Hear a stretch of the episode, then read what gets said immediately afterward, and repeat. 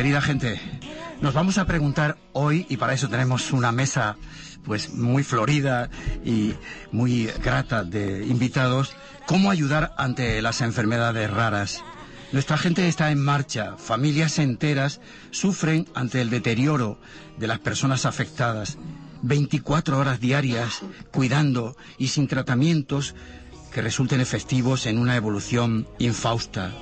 Tenemos con nosotros a familiares y voluntarios, vecinas y vecinos nuestros que no se rinden ante la adversidad, que mantienen la lucha para concienciar a la sociedad sobre esta afección hereditaria y que están dando pasos firmes y organizando actividades para incrementar la investigación y los conocimientos sobre esta enfermedad genética.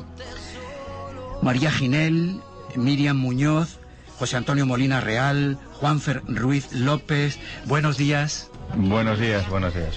Bueno, en el recuerdo lo primero que tenemos que hacer es, sin duda, mencionarlos a ellos, los que ya se nos fueron, Paco, Paco Martínez, ¿verdad? Marido de María, también el padre de Miriam, Francisco Muñoz, hace ya diez años, y Vicente, que ha sido quizá el último, confirmarme, ha sido el último, Vicente. Bueno, pues Vicente nos dejó este pasado verano, a los 42 años, y ahí quedaron, esposa y tres hijos. Vamos a recordar qué es el insomnio familiar fatal. Eh, José Antonio, unas pinceladas sobre la enfermedad. Bueno, pues es una enfermedad genética, es hereditaria y, bueno, pues va, deteriorando el cerebro de las personas y, y, hasta que provoca la muerte. Eh, no hay un tiempo exacto, todo depende de, pues bueno, de las personas, ¿no?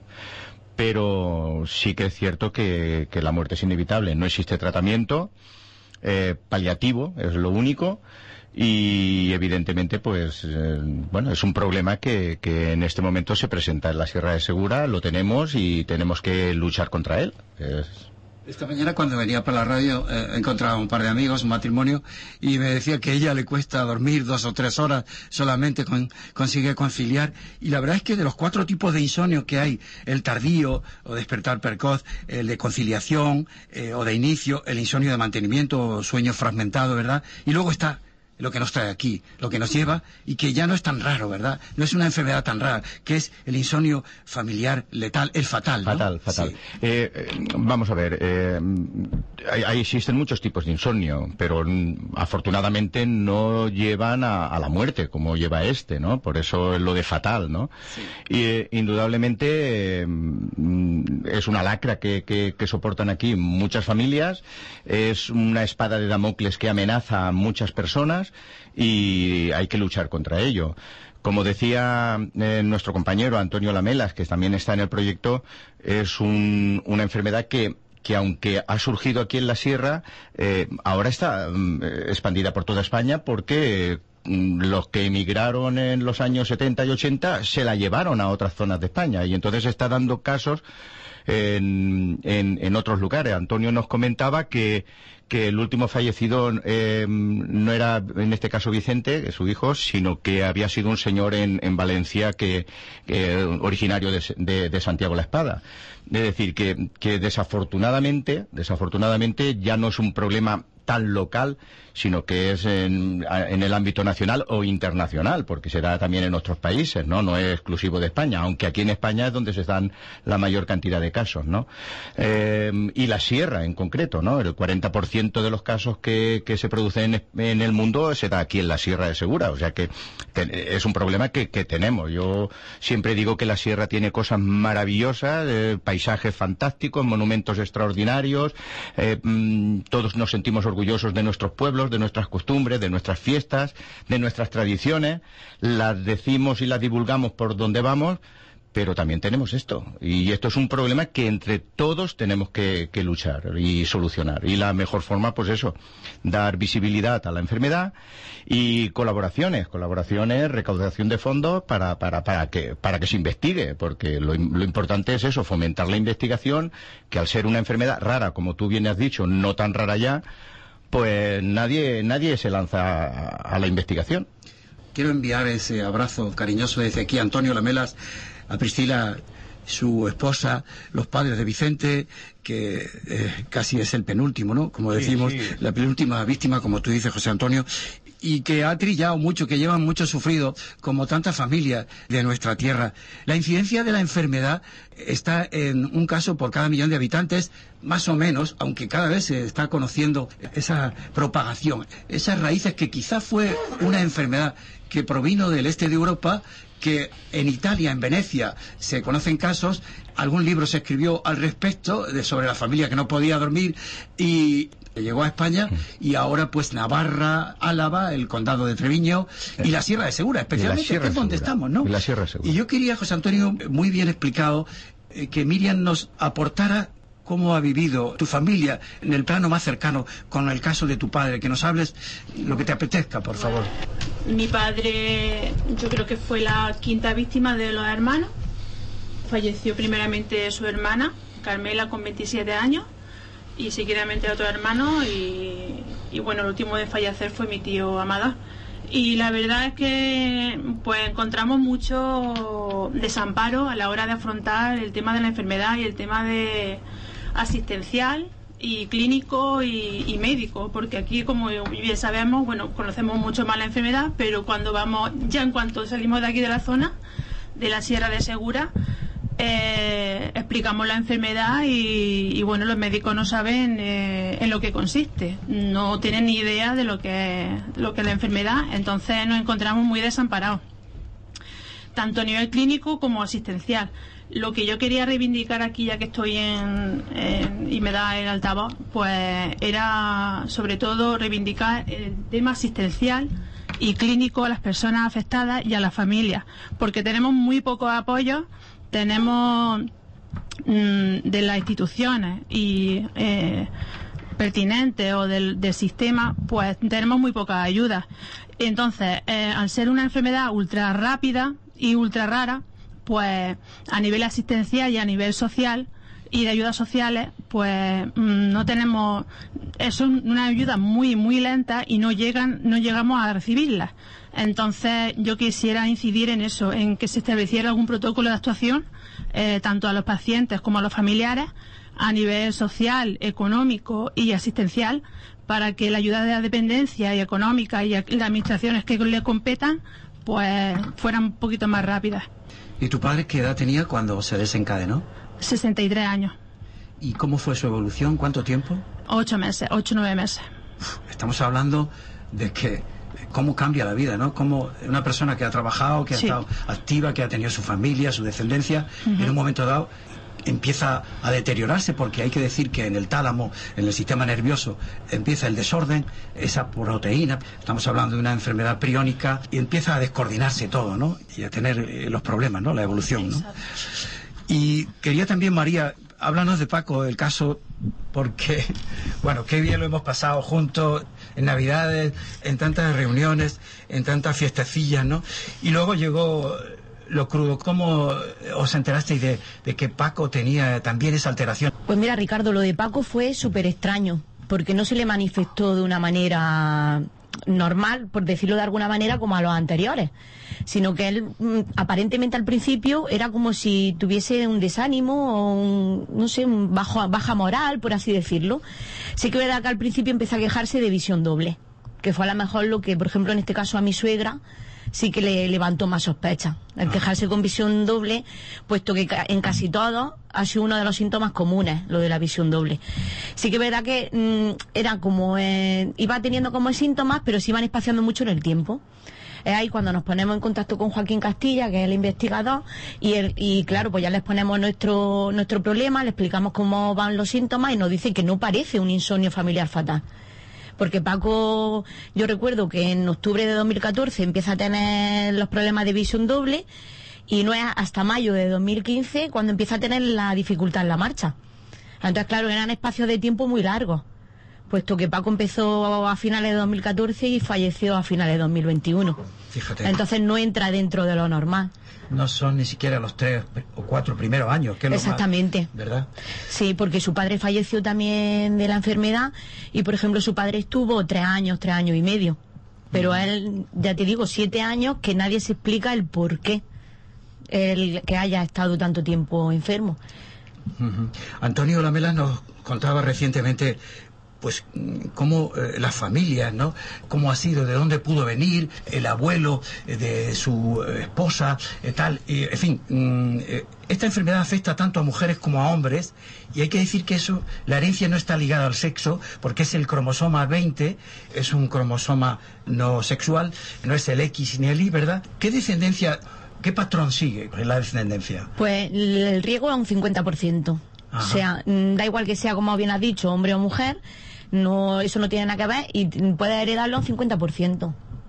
Los síntomas que me interesa mucho lo de la, la visión doble. Conciliar el sueño, porque se habla de que no se puede dormir. Estos pacientes, Paco, por ejemplo, tuvo pérdida de peso. Sí, sí, Paco perdió mm, seguramente mm, porque no tuvimos opción de pesarlo porque no podíamos de ninguna manera al principio, pero seguramente tuvo una pérdida de peso de 30 kilos, de 30 a 40 kilos. Y dificultad para hablar. Sí. También. ¿no? Paco fue perdiendo el habla poco a poco.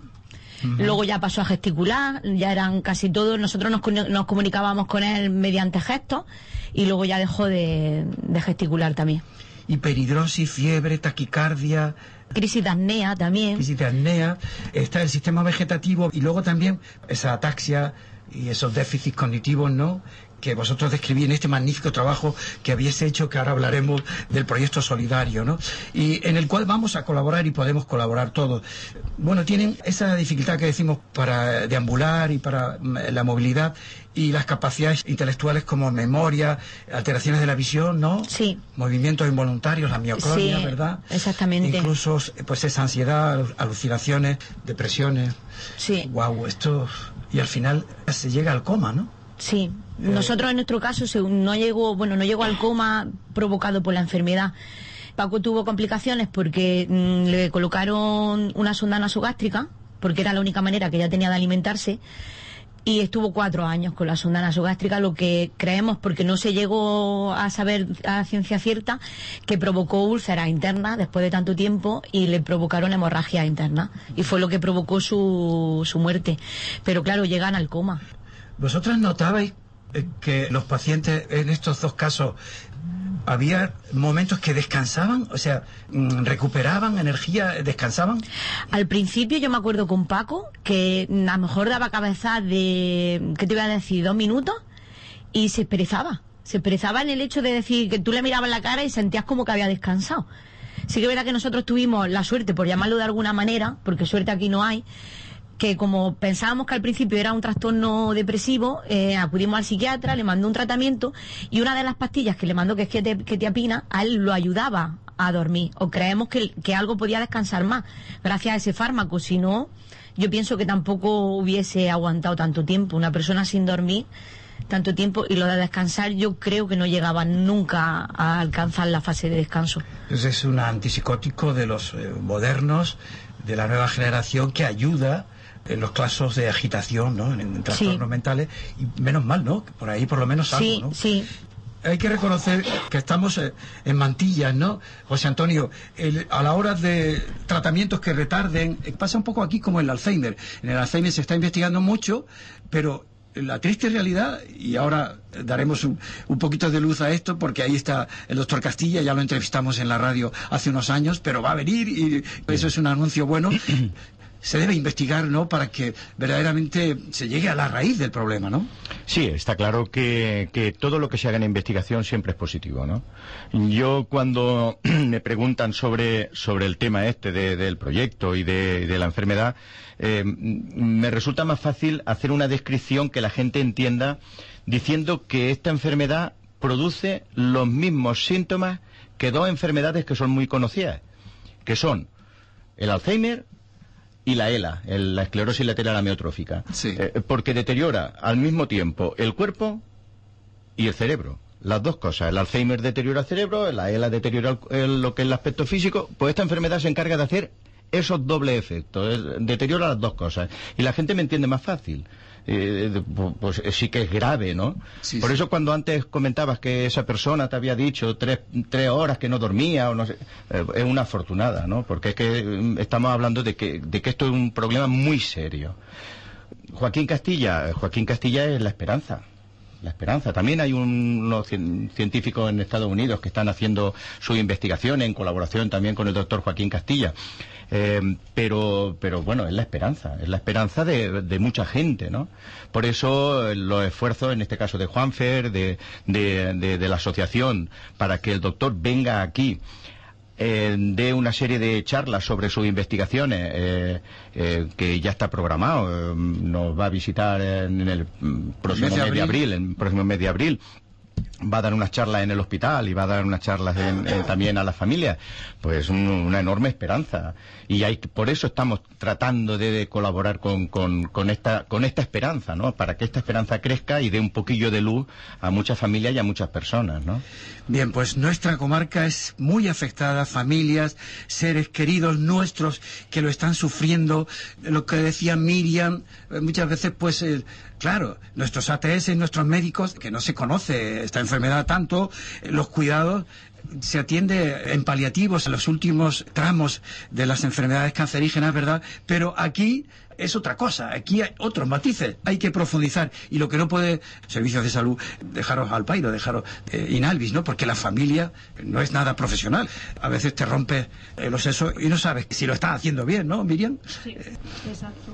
Además que es una frustración a la hora de, pues eso, de, de que nos ayuden, porque tampoco, bueno, tanto nosotros como pacientes y familiares, pero también instituciones clínicas y médicas, porque ellos tampoco saben cómo afrontar la enfermedad, cómo afrontar ese, ese tratamiento, porque como no lo hay, y esos síntomas. Entonces, como no hay ningún tratamiento, ni hay cura ni nada, entonces ellos también se, se sienten frustrados. Eh, es que es una frustración con, en conjunto. Por supuesto. Entonces, lo que queremos eso es incidir en, en eso, en la ayuda, en la ayuda clínica, en ayuda a protocolos de actuación eh, a nivel, porque ya cuando un paciente va al hospital es cuando ya se encuentra en la fase terminal. O sea que nosotros cuidamos a nuestros pacientes en casa, porque además a ellos les afecta mucho el estar en contacto con, con otras personas, se ponen mucho más nerviosos. eh, eh, entonces, mm, cuando nosotros ya llevamos al paciente en una fase terminal, entonces ellos ya en el hospital no pueden hacer nada, es solamente pues tratamientos paliativos. Y lo que queremos incidir en eso, en que tengamos mucha más ayuda a nivel domiciliario, de ayuda de dependencia, que sea mucho más rápida la, la gestión y, y eso en que nos ayuden tanto al paciente como a la familia, porque las familias también nos encontramos en una situación de desamparo total. Entonces, lo que queremos es eso, en que, en que se nos ayude en todos esos aspectos. Que la valoración llegue rápido y que sea efectiva verdaderamente esa, esa ayuda. Segura de la Sierra, sobre todo cortijos nuevos, ¿verdad? Orcera, Hornos de Segura, Santiago de la Espada, Santiago Pontones que mencionaba José Antonio. Estamos en nuestra comarca con este problemón. Y aquí, aquí se necesita ayuda. Vamos con todo lo que estáis haciendo para cubrir los objetivos primordiales, que nos gustaría que nos lo recordarais. Juanfer, yo sé que, que tú estás muy ilusionado, eres pues una persona altruista por naturaleza, lo has demostrado a lo largo de, de toda tu trayectoria de tu vida. Es un murciano serrano que queremos mucho, estás comprometido y estoy convencido que toda la gente que nos está escuchando, toda la gente que va a visitar vuestro Facebook, el Facebook, por- porque esto se hace por la Asociación de Insomnio Familiar Fatal de Jaén, ahí está todo expresado, hay cuentas, hay Bizum para poder colaborar, pero vamos a adentrarnos en lo que se está preparando. Cuéntanos lo que ya se ha hecho y lo que se va a hacer, por favor. Muy bien. Bueno, principalmente deciros que este proyecto nació gracias a que Miren y yo trabajamos juntos. Nos surgió en el hospital esta enfermedad, no la conocíamos, me la estuvo explicando Miriam y vimos que lo que realmente una de las cosas importantes que hacía falta era darle visibilidad a, esta enfermedad. Bueno, y por supuesto luego hacer una recaudación para la investigación. Entonces también como teníamos previsto eh, entre un grupo de amigos hacer, queríamos hacer una ruta larga, pues pensamos que mm, qué menos que juntarlo todo y hacer un camino solidario, un camino a Santiago de Compostela, eh, para mm, lleno de, mm, de publicidad y dando visibilidad en todas las provincias a, a- a esta enfermedad. ¿Vale? Entonces tenemos que hacerlo de eh, a un año vista, ¿vale? Porque queríamos eh, hacer un montón de actividades para que la gente se concienciara y conociera la enfermedad y conociera el proyecto para que pudiera pudiera colaborar. Eh, no obstante, después de todo eso, ya a, a todos los amigos comentándolo, dándonos su apoyo y que tiremos para adelante, pues mm, pensamos que vamos a avanzar. ¿Por qué no hacer responsable, o sea, responsable, perdón, eh, por qué no hacer eh, partícipe a todos los representantes de la sierra? ¿Quiénes son? Bueno, pues todos los alcaldes de la sierra y hicimos una reunión con todos los alcaldes de la sierra y bueno pues mm, todos todos sin, sin excepción que van a colaborar con nosotros dándonos bueno pues una aportación para la investigación Eh, una vez hecho ese trabajo pues nos pusimos bueno pensamos por qué no vamos más allá damos un pasito más y mm, vamos a la Junta de Andalucía. Y allí bueno pues pudimos eh, eh, un poquillo con la con la DEA de Salud, con Elena González, pero bueno, principalmente eh, una reunión que tuvimos con la Secretaría General de Humanización, Planificación, Atención Sociosanitaria, Consumo, María Luisa del Moral Leal, y ahí es eh, tratamos todos los puntos que Miriam eh, acaba de comentar el tema de paliativo efectividad de herramientas eh, mm, la ligereza a la hora de cuando se dispara esta enfermedad de atendernos eh, de atender a todos los pacientes y la verdad que salimos muy contentos. Entonces vemos pues que bueno pues que el primer objetivo lo tenemos cubierto, que es da- darle, darle visibilidad a, a- a- a la enfermedad. El proyecto va en camino y ahí estamos luchando eh, cuatro cuatro compañeros. eh, bueno, pues Jesús Romero, que bueno que ellos viven fuera, aunque son de aquí de Puente de Génave. Atilano. Atilano, eh, nuestro, Atilano nuestro Morales. querido Atilano Morales. Y a José Antonio Molina. Y, y yo también iré. Yo también, yo también no puedo quedar atrás. La percepción que tenéis de la reunión con la directora general es positiva. Es muy positiva. La verdad es que cuando nos reunimos con ella, eh, yo me quedé, mm, bueno, yo y mis compañeras también nos quedamos muy asombrados porque lo sabía todo. Sea, creímos que no conocía, pero la verdad es que se han preocupado en buscar, en saber y en informarse. También es verdad que de ahí ha nacido otro proyecto, que haya un coordinador de las enfermedades raras. Eh, va a ser de Málaga, creo que va a ser nombrado próximamente, si no se ha nombrado ya, y que va a ser el que también de una forma nos va a dar prioridad a la enfermedad para que se conozca y para que, que vayan apaleándola mm, directamente y sin tardanza. Pues muy bien por nuestros alcaldes, los 13 ayuntamientos van a colaborar, eh, lo están haciendo. Ahí está la delegada de salud, Elena González, la directora general, María Luisa del Moral, y qué decir de las empresas. Están respondiendo las empresas y los clubes deportivos, ¿no? También. Bueno, pues sí, y además muy, muy agradecidos a la colaboración. En el momento que entras y te pones a hablar con cualquier eh, entidad, con cualquier eh, empresa, eh, bueno, ninguna objeción, todos son facilidades, colaboración, eh, se están volcando y ese era el objetivo, ese era el objetivo, el, el, el hecho de, el hecho de dar esa visibilidad a la enfermedad se ha conseguido, eh, se están rompiendo esos tabús que en un principio había de las familias que trataban de ocultar toda esta situación, porque claro, al ser algo, pero eh, se está rompiendo eso. eh, Yo estoy, eh, bueno, rompo una lanza por la gente de la Asociación del Insomnio Familiar Fatal de, Jaén, que, que- están actuando con valentía y con decisión en, en- en pros de dar esta visibilidad. Se está consiguiendo y muy agradecidos. Y luego, pues, la recaudación de fondos para que siga la investigación, para que el doctor Castilla tenga esa aportación económica que, que es necesaria y, y que dé esa luz de esperanza a, a- a tanta gente que lo está deseando, ¿no? Eh, la colaboración mm, de las empresas es, mm, pero muy gratificante, no ponen ninguna objeción. Mm, Estamos recaudando esos fondos y mm, luego, pues bueno, evidentemente todo, todo se está volcando. Vosotros mismos con esta entrevista estáis contribuyendo decisivamente a, estos fines, ¿no? Y la verdad, muy, muy satisfechos de la acogida que está teniendo en la sierra, ¿no? Eh, esta situación.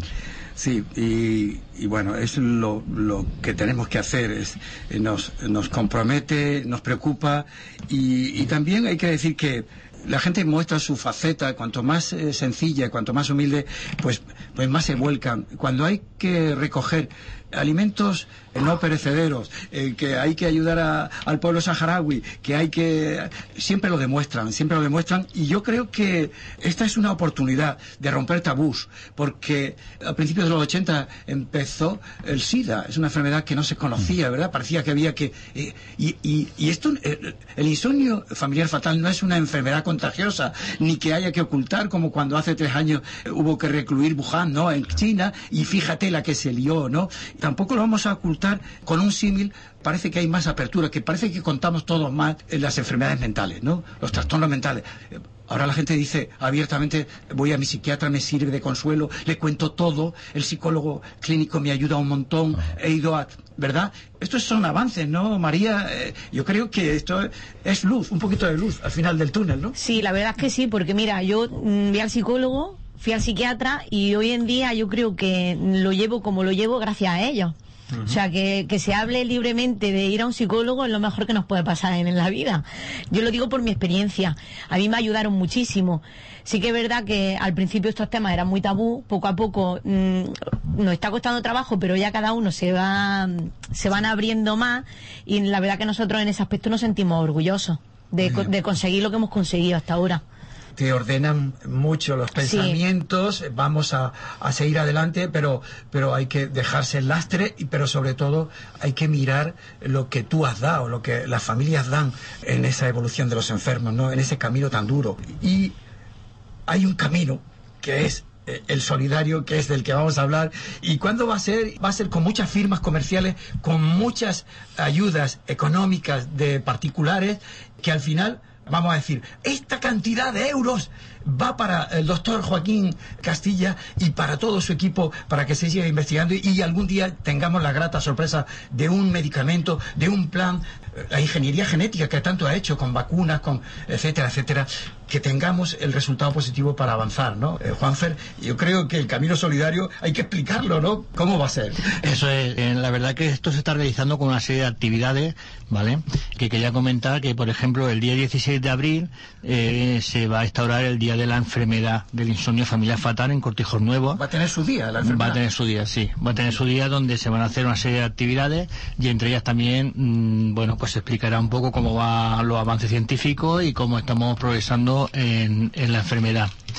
Luego también hay que decir, para que no se nos pase, que eh, cuando lleguemos a la zona de Orense, pues bueno, desde aquí, desde la Asociación de Insomnio Familiar Fatal de Jaén, se va a fletar un, un autobús eh, gentileza de gentileza de Gilsan, de sobre todo de Raúl que, que más ha, bueno, ha luchado por esto que saldrá bueno para llegar tendrá salida el día 30 de mayo y llegará eh, bueno estar allí el día 30 y de ahí saldremos andando los que quieran hacer los últimos 100 kilómetros para también se otorgará la, la compostelana para llegar el día 4 de junio y entrar todos juntos a la Plaza del Obradoiro en, bueno, finalización de, del proyecto. Y son casi 1.300 kilómetros, ¿no?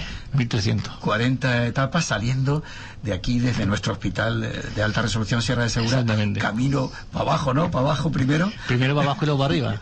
Sí, sí.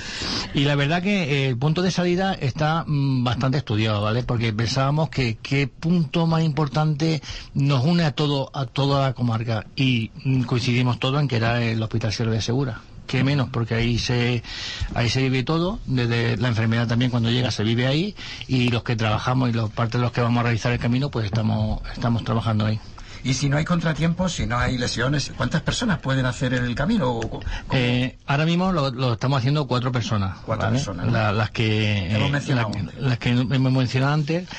Y bueno, pues no sé, por el camino nos iremos encontrando mucha gente, porque mira, por ejemplo, tenemos a la Asociación de eh, Scout de España, eh, que son, un mon- son niños, Sí. que en todas las, pro- eh, bueno, perdón, Scout de España, Movimiento Católico y Scout Adultos, eh, que nos estarán esperando en, la, en las grandes provincias, que son siete, ¿no? Eh, son, son ocho provincias y nos acompañarán desde que lleguemos a la provincia hasta, pues supongo que hasta la catedral, hasta la catedral principal de la provincia y bueno, pues ahí hablaremos con radio, eh, con, con, Con todo- con televisiones, todos los medios que tengamos, haremos también, haremos también, bueno, pues algún vídeo nosotros y algunas cosillas para también publicitarla y bueno, también damos visibilidad a ellos porque son también colaboradores, pues bueno, por, por- por mi parte, que yo también soy scout y bueno, y se han solidarizado con el proyecto. Bueno, yo quisiera apuntar sobre el tema del proyecto que esto surge, pues como surgen todas las cosas aquí en la sierra, delante de un botellín, ¿no? Tomándonos un botellín y surge la idea de, eh, la verdad es que con Juanfer eh, realizamos todos los años una marcha que va desde Puente de Genavé a Cortes, la realizamos en un día, eh, vamos por la Vía Verde y tal, y lo realizamos. Y en esa marcha pues da mucho pie a hablar de cosas, ¿no? Y surgió, lo- eh, en este caso, tomándonos un botellín en, en Riolí, que paramos a tomar algo, eh, surgió la idea de, de hacer este, este camino solidario, ¿no? Eh, la verdad es que sí, que van a ser 40 días, van a haber etapas muy complicadas, duras, muy largas, de 40 y tantos kilómetros al día. Tendremos, bueno, el- la climatología no la sabemos, pero nos imaginamos que tendremos frío, nos tendremos lluvias, tendremos, pero hay una cosa que no nos va a fallar, no nos va a fallar, y lo que no nos va a fallar es el aliento, el entusiasmo, la- la- ese empuje y esa fuerza extra que nos va a dar, pues, pues la causa por la que estamos haciendo esto, ¿no? Y saben- sabiendo que hay muchas personas detrás de, en la asociación que, que ven en este camino solidario, pues ese granito de arena que, que aporta a, a esa luz, ¿no? Al final del túnel que apuntabas sobre, sobre la investigación, ¿no? Eh, Pues estoy convencido de que se están eh, imaginando ese recorrido nuestras amigas y amigos al otro lado del receptor esta mañana con esta entrevista aquí en, en Radio Sierra y este camino que va a recorrer ciento y pico kilómetros, 182 concretamente por la provincia de Jaén, bajará la primera etapa hasta Villanueva del Arzobispo, Torre Perojil la segunda, Puente del Obispo, Jaén, Martos, Alcaudete, ahí está el camino mozárabe que ya va a tirar hacia arriba, hacia Córdoba, ¿no? Y luego nos metemos en Extremadura. eh, La, la Vía de la Plata, la sí. Vía de la El- Plata, ¿no? En la Vía de la Plata será en Mérida, donde enlacemos con la Vía de la Plata, y luego llegaremos hasta la provincia de Zamora, por la Vía de la Plata, hasta la Granja de Moreruela, y allí enlazaremos con lo que se llama Camino Sanabres, que ya él llega hasta, hasta el mismo Santiago, ¿no? Entonces, vamos a recorrer varios caminos en uno, ¿eh? porque lo hemos hecho de esta forma especial. Somos, me imagino que, que somos los primeros, los pioneros en, el tema de, de- iniciar el camino en la Sierra de Segura y, llegar hasta Santiago en estos mil y pico, mil trescientos y pico de kilómetros. Eh, bueno, pero insisto, que, las dificultades eh, están muy compensadas con, con la gratificación que supone, que supone el fin por el cual lo hacemos. Un camino muy especial desde el sur hasta, hasta Galicia, hasta Santiago. El apóstol llegó allí un día y se volcó y eh, nosotros pues estamos rememorando aquí y homenajeando pues un poco lo que va a ser la ayuda, la ayuda tan necesaria. Porque son 40 etapas de ilusión, sin duda. Es un proyecto solidario en beneficio de la Asociación contra el Insomnio Familiar Fatal de Jaén. Sensibilizar a la población es crucial. Miriam, que quiero que nos apuntes porque yo sé que tú tienes alguna cosilla más que quede en el tintero y, y, bueno, algún alegato, una llamada. Es fácil colaborar con lo que sea, con una aportación. La cantidad no importa.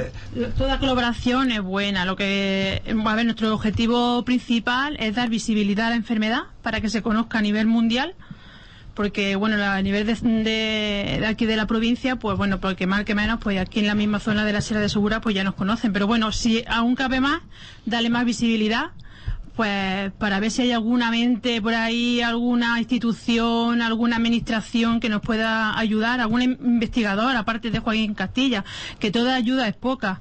Entonces, lo que queremos hacer es un llamamiento a, pues a eso, a, a la investigación, a darle visibilidad, a que se nos conozca, a ayudas económicas para investigación, a nivel esta- estatal, a nivel de administraciones públicas, ya lo he dicho antes, que no quiero pero bueno, mm, lo repito otra vez, que, que toda ayuda es, es poca. Entonces, pues eso.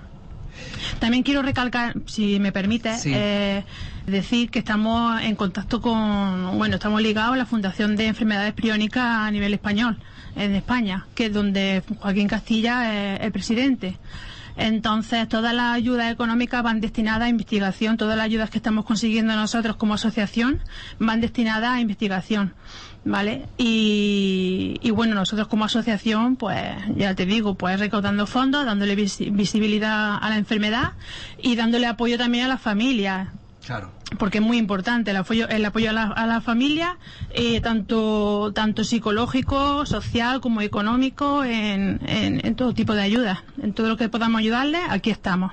Mucha de la gente que está escuchándonos esta mañana eh, seguro que colabora, colaboramos con la Asociación Española contra el Cáncer, que se hacen actividades todo el año, carreras, eh, reuniones, eh, bueno, encuentros, luego los- están los peques, está Alex, eh, en fin, la gente se vuelca. Pues seguro que de aquí en adelante la Asociación de Insomnio Familiar eh, Fatal de Jaén no le va a faltar ese aliento y esa ayuda, ese apoyo.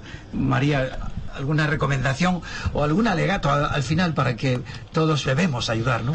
Claro, pues mira, ya aprovechando que ya se ha mencionado que el día, el próximo 16 de abril será el día de la enfermedad, pues animar a todo el mundo que nos esté escuchando que asista a Cortijos Nuevos, que allí habrá muchas actividades en las que se pueda colaborar, que tenemos números de cuentas a las que se puede colaborar, que tenemos un número de Bizum también al que se puede la- colaborar, que los animamos a quien nos siga y a quien no nos siga, que por favor se meta en el Facebook, nos busque como Asociación Insomnio Familiar Fatah Jaén y nos siga, vea el proyecto del Camino Solidario, ahí tenemos nuestro número de cuenta, tenemos nuestro Bizum, que mm, mm, por poquito que sea seguramente nos van a ayudar económicamente.